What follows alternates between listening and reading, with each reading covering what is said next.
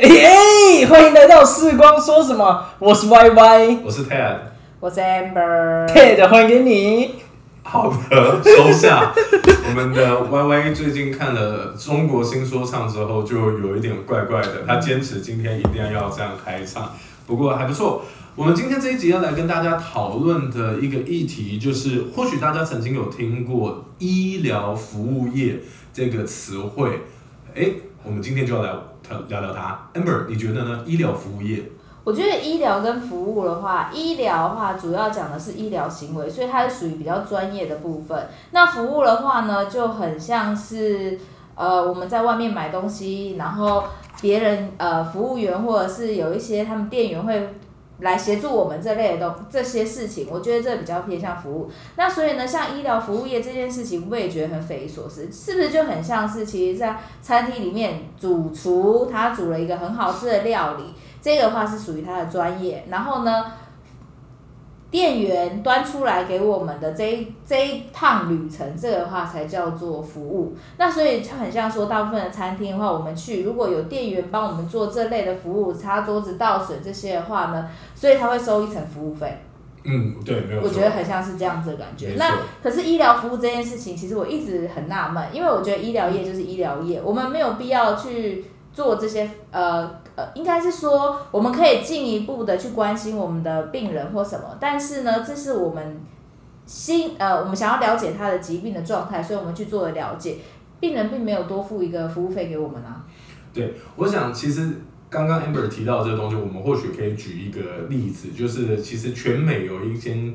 呃非常有名的诊所，我们中文叫做梅约诊所哦 Mayo Clinic，它被评价为是全美最好的一些诊所，扣除掉它医术当然高超以外，其实真正的点就是刚刚 Amber 有跟大家分享到的，就是在于医。医生哈，医疗跟病病人医病中间的联系，他们花了非常大的心力去提升。那他们出发点其实是人本的出发点啊，就是说，毕竟你可能对关心，那今天所有的 patient 都一样，我今天生病的时候我会紧张啊，我会什么东西，所以他们去强化了这个呃以人为本的这个初衷，所以就像是服务业一样。这个部分的话，我可以认同。可是有一些，我觉得有一些病人反而会过度在这件事情上面，就会觉得说，哦，我已经来这边看诊，我挂号，例如说现在看诊看到三十号，我挂号挂五十号，我等半小时，我花很多的时间，他就会去骂我们的医护人员说，啊，我都已经来这么久了，为什么还没有换到我？完全正确，这种概念其实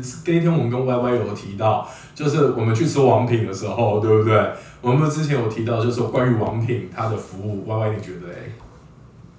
？Ted，我想要先在这之前，黑？哎哎，要先哎哎结束之后，但是我还是想要先跟你分享一个东西，就是呢，其实我在我自己家里面的眼镜店也是会有遇到像是这样的人，像刚刚 Amber 有讲到，就是说他们呃这些病人他们已经有付了钱，但是还是让他们有一些多余的等待。其实有时候在眼镜店的时候，在检查的过程里面，我们也会遇到，就是呃这些客人他们其实等候的时间比较长。他们其实会对于我们的服务人员，就是会有发脾气的状况出现。但事实上呢，其实验光所呢，我们也是医疗业的一个部分，同时验光所也是医疗的一个场域，其实不应该会有这样的事情发生，对吧？但我觉得这个的话，其实真的也是时间安排上面的问题。就像你如果想要有更好的服务品质或者是医疗品质的话，很多的诊所端牙医啊，很长都是走预约制。你突然要去看牙医，你反而没办法看得到。嗯，对，没错。这说到这就想到我，我去年不是说牙齿这个地方需要整理嘛，就六月去挂号，八月才看得到。哦，这有酒、欸，这真的是有酒，但是没办法，因为我们确实也理解这个东西。我在做治疗的时候，我需要花时间，所以我还是得要花时间去预约啦。对，所以我们刚刚提到一件事情，就是说 很多人他会误以为服务跟医疗是呃是一体的。那其实我觉得这个东西就涉及到台湾很多的产业，我们在进行这个包装的时候，往往会把不同项目的收费，为了要让它变得清晰简单，所以包成一大包交给消费者，然后让消费者去买单。所以也就造就了一件事情，其实消费者他们不能够理解说他今天他在买单的时候，他的这个呃账目里头到底包含了哪些细项。所以刚刚 Amber 有提到，哎，我们今天去买东西的时候，我们会有一个服务费，服务费是十十趴嘛，现在大部分都是十趴。可是我们又有遇过有些餐厅，他不会给你收服务费，所以他就会叫你自己拿去放啊。对，没错。所以我们回头来讲一件事情，就是说，其实如果今天医疗变成服务业的时候，我们要探讨的第一个问题就是，除了看诊跟医材以外，你愿意花服务费吗？这个服务费你是会花你的医疗材料或是看诊费的十趴、二十趴还是三十趴呢？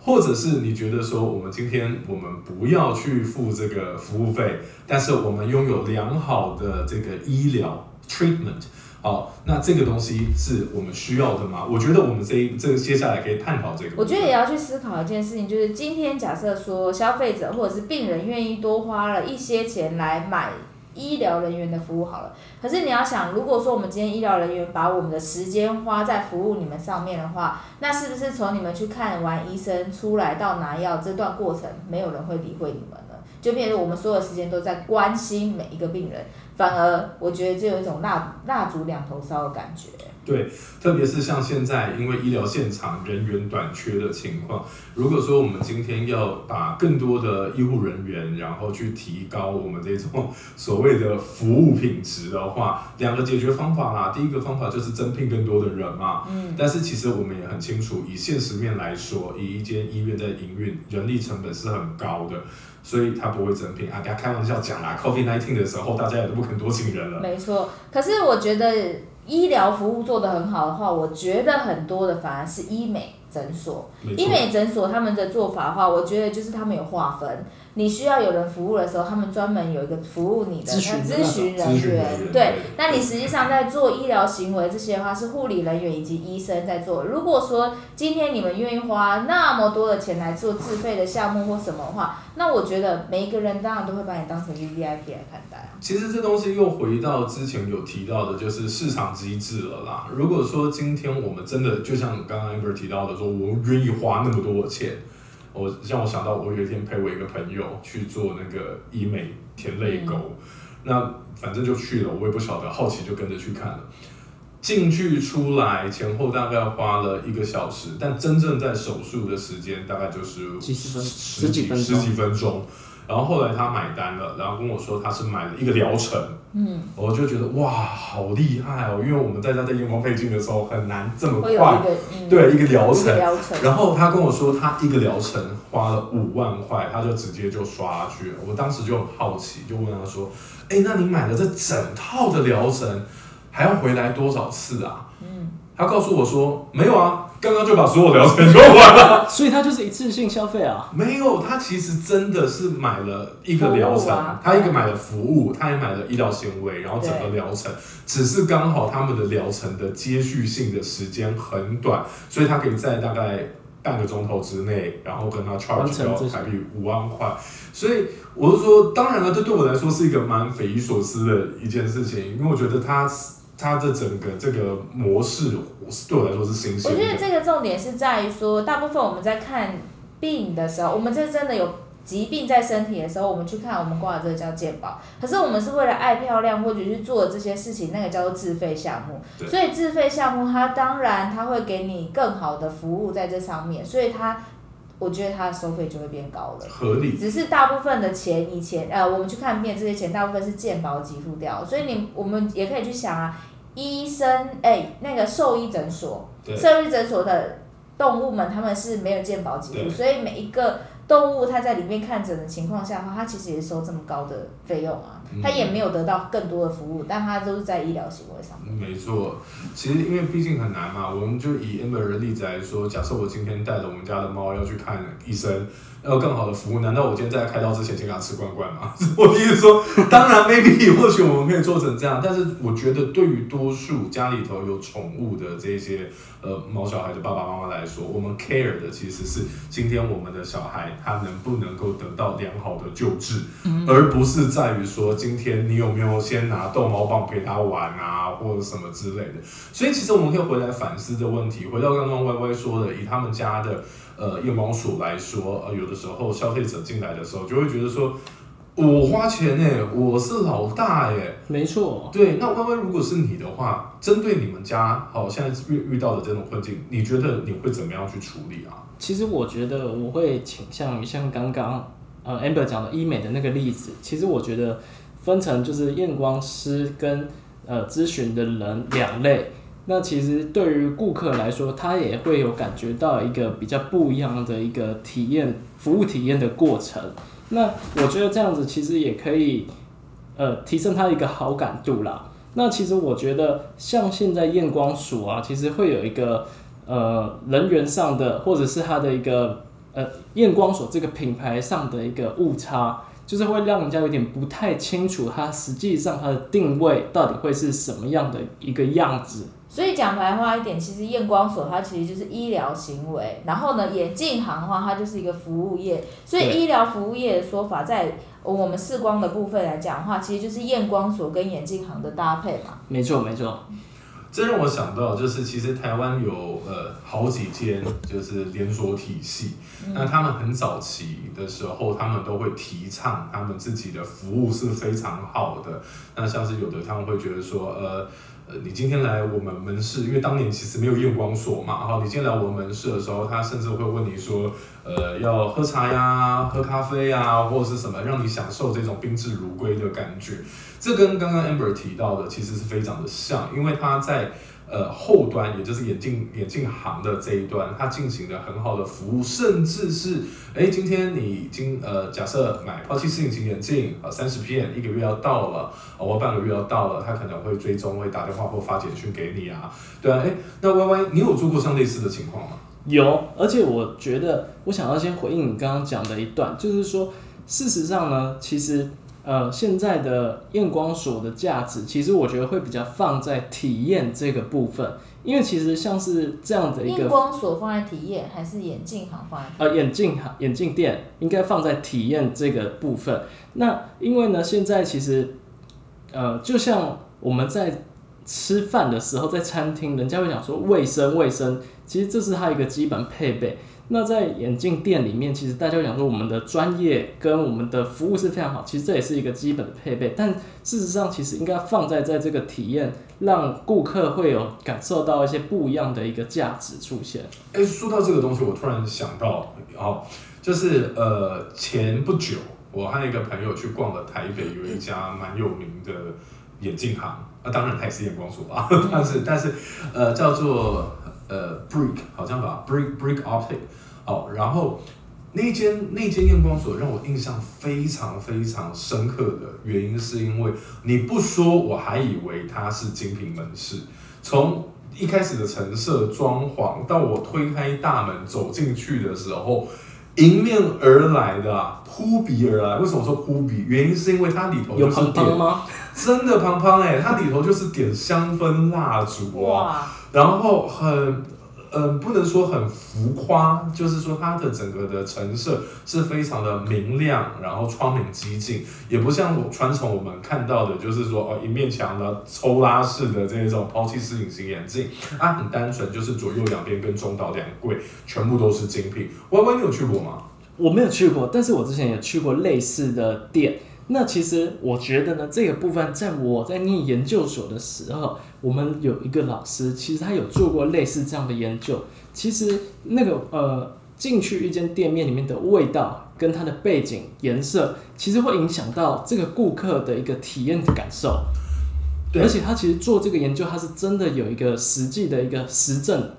对，其实是大家都是有目共睹的。对，其实呃，之前我们其实在读文献的时候，我们可以理解到一件事情，你因为我们有五官跟五感嘛，你看到的东西、听到的东西，跟你闻到的东西，它其实是会丝丝相扣。而且其实很好玩的是，人类的记忆跟感官哈，其实跟你的嗅觉是有很强烈的连接。但我要提的那间店的原因其实是这样子的，就是我相信它从整体的这种铺陈。对我们来说都是很棒的，嗯，那他们也都是验光人员。我们今天有了这样的感受，我们有了一个很好的验光服务之后，那当然你要掏出呃几万块钱去配付，我相信那当然是一个很顶级的享受。但是回头来讲，我想问的一个问题是说，是你说，哎哎，就是我们其实有遇过很多传统的验光所，他们没有花这么多的。呃，功夫 maybe 是因为上一代的人，他们这些知识上好比较比较没那么多，但是他们非常着重在他们验光的本质跟这些专业的呃，我们说医疗服务的行为上面，好，可是很好玩的一件事情就是它的单价可能都上不来。他可能就是在五千块，人家就会嫌他是黑店了之类。可是我们可能去到精品门市，哎，配配五万，你也觉得说刚好可以。所以我现在很好奇的一个问题就是，对于你们来说，你们觉得今天我们去配眼镜，我们的追求到底是医疗还是还是服务？我也很好奇这件事情。对，因为其实从刚刚的例子，我们可以听起来，呃，以消费市场来说，消费市场他们其实对于服务好，买单高，他们是觉得合理的。嗯，那可是同样都是一个很棒，而且都通过国家考试的这一些验光师，假设他们今天做的事情是相同的哦。啊，我们今天不讨论说他们使用的仪器转嫁上去的成成本，因为同样在做一个检查，我们可以用不同的手法或是仪器得到相同的这个结果或是数据嘛，我要的东西。好，那我要说的是。到底今天你在掏钱的时候，你今天买单的是买服务，还是你今天买的是医疗过程？你们觉得嘞？如果是我的话，我应该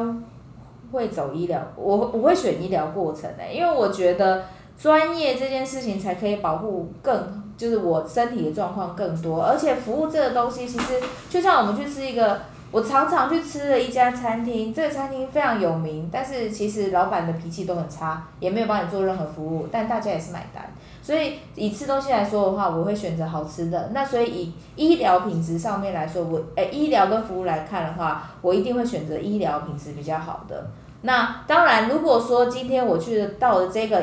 呃专业度很高，然后呢，它也。设计的很漂亮，装潢的很漂亮，那当然就是我觉得那就是一个加分项目，我会愿意掏更多的钱。但是如果是我一样的钱，我要去花钱的话，我可能会选择专业度高一点的。Y Y 也这么认为啊，Amber 是对的。没有，其实我在想。为什么会抛出来的原因很简单，我们大家会一起做节目，是因为我们大家是很好的朋友，所以其实我也是一样的状况。可是我觉得这个问我们自己不准，因为我们自己就是验光人员，我们当然会希望我们自己的验光，哎，我们的专业是高啊，所以我们不断不断的在做进修嘛。哎，我这个礼拜，哎，上个礼拜六我才刚去了一个研讨会，是隐形眼镜的，因为毕竟我是比较喜欢隐形眼镜的人，对，所以我就参加隐隐形眼镜的研讨会，我跟 Y Y 一起去，那。你最近不是也在忙一个什么东西？呃，是觉得那个就是就在你们的隐形眼镜结束的隔天，就礼拜一的时候，我去参加了一个就是双眼视觉学的这个呃研讨会啦。其实呃类似的研讨会，或许非从业人员就比较不清楚说我们到底在干嘛。但是像 Amber 参加的那一场，他其实应该是目前呃它是全球。相当具有知名性的一场研讨会，然后今年刚好来台湾。对，它是一个英国主主办的一个隐形眼镜的研讨会，然后今年刚好在台湾举办。那在里面的话，大部分讲的一定都是隐形眼镜的基本的专业知识嘛。那其实更多的是在探讨说，如果我们隐形眼镜没有配好，可能会发生什么样的并发症。对，所以我觉得还不错，而且在里面会有很多的厂商啊，去做很多不一样的事情的交流啊。我觉得去参加。这些东西我觉得是好的。那其实这些研讨会其实也花很多钱呢。哦，不少钱哦。你们两个去的话，至少要花三千六吧，对不对？我记得像我们我们我自己啊，不是我们我自己去参加的那一场，是因为呃运气不错，我有报到早鸟票，所以大概也是一千多块钱一个人。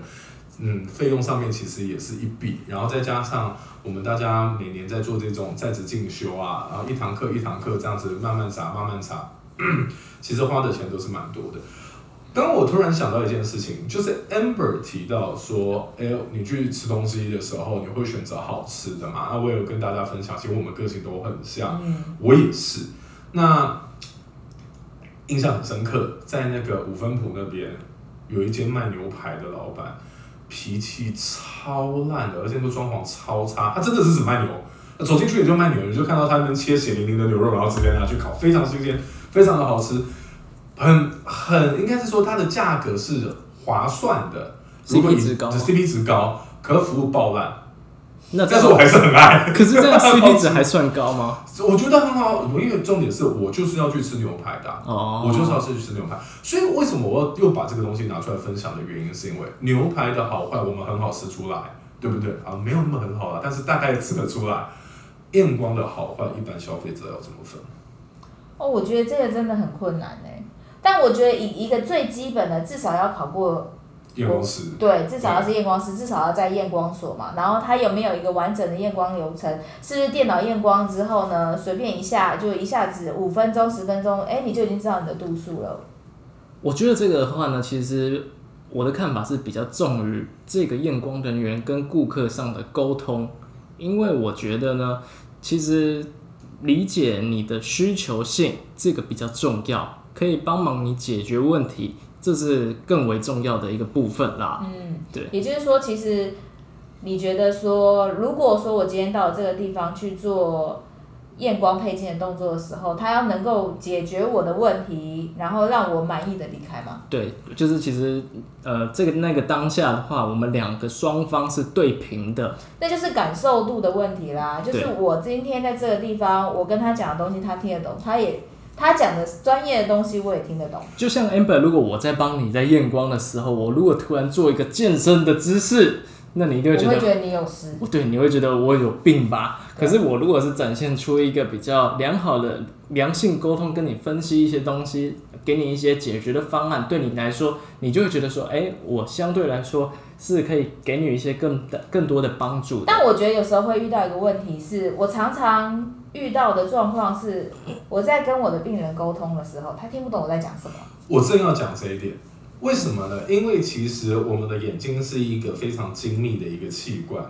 然后我们的大脑它发展的又是非常的，我我只能说是奥妙，也就代表说，实际上我们今天常常啦，以前的经验就会听到，当你在验配的时候没有配到那么的好，那他你可能会听到说，啊，就回去戴一戴，试一哦试。我觉得适应这不行，对对对。所以这是第一个，是这一点，就是大脑为了要让你看得清楚，它会有一个容像范围，然后它会想办法会让你看得到，所以这是第一点，以至于消费者他其实不清楚说这一副眼镜它到底适合我或者不适合我。那 这个部分，呃，我想应该蛮多人会好奇，到底怎么样去选择适合自己的眼镜，或者是说我们在验光的时候有哪些是我们要知道的，是不是我觉？得有空，我们下次我们可以分享一下怎么样的验光流。通常一般正常我们学出来的验光流程大概是怎么样，让大家知道说，实际上他会看到什么样的状态，然后会遇到哪些的视标之类的。对，我觉得或许下一集我们可以来讨论这一集这这个部分。好，所以这一集呢，跟大家分享的就是是呃医疗服务业。听完这一集，你还觉得医疗是服务吗？在我们的频道下面记得跟我们留言，然后分享一下你们的想法。我是 Ted，我是 Amber，哎、我是 Y Y。那么我们就下一集再见喽，拜拜，拜拜。